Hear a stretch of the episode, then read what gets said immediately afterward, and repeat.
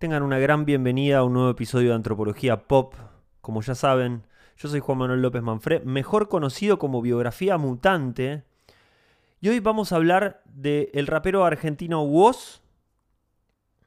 Y vamos a hablar de la meritocracia. Y vamos a hablar del capitalismo. Y vamos a hablar sobre todo a un fenómeno trágico y anterior al capitalismo, que es el mundo del trabajo.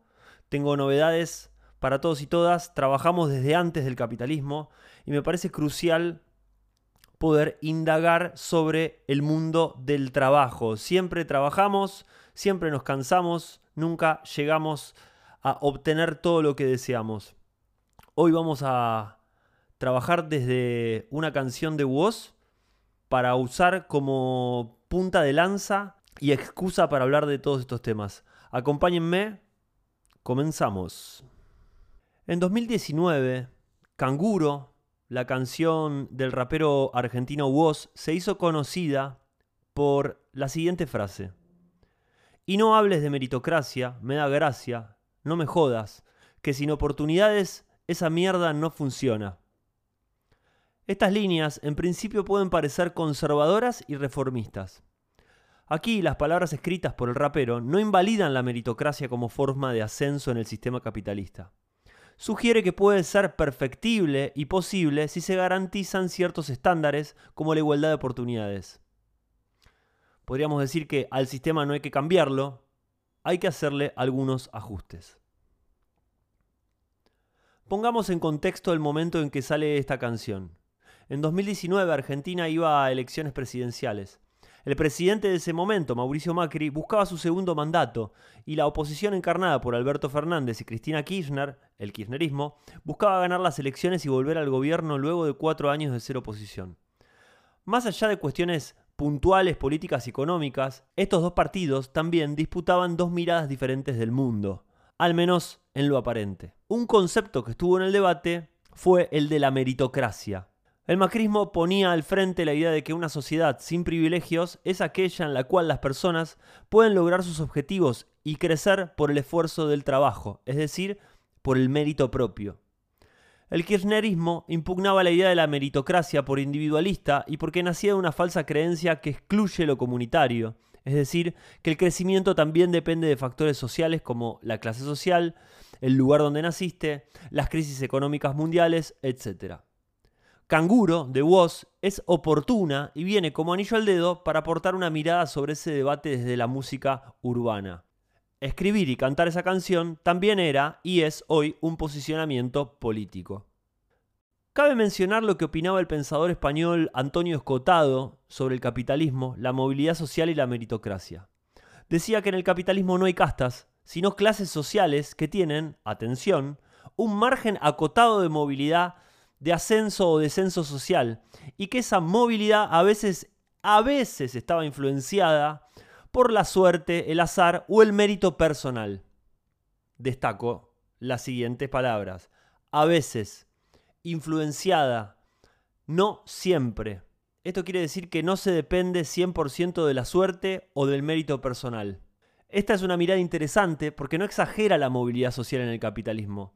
¿Hay movilidad? Sí, la hay, aunque es poca, o no es la que defienden los defensores del capitalismo, y a veces depende de factores externos y personales. Muchas veces está limitada por el contexto donde naciste. Esta sí que es una mirada realista.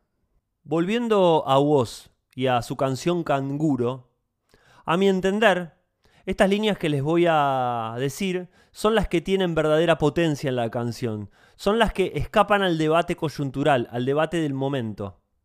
Dicen así, no hace falta gente que labure más, hace falta que con menos se pueda vivir en paz. Estas líneas cuestionan algo más trágico y anterior al capitalismo, el mundo del trabajo. Desde que la mayoría de las sociedades humanas hace miles de años dejaron el nomadismo como forma de vida y adoptaron un modo de vida sedentario, pudieron desarrollar y perfeccionar la agricultura, y con ella generar excedentes de semillas que se podían guardar para la próxima siembra y asegurarse la cosecha de la próxima temporada. La acumulación de excedente permite prever, permite desarrollarse, verse a futuro. Con la acumulación también aumentan las horas de trabajo, la diversificación de tareas, alguien tiene que cuidar esos granos y los animales, la dependencia de cada vez más herramientas de trabajo y la acumulación de bienes materiales como forma de distinción social.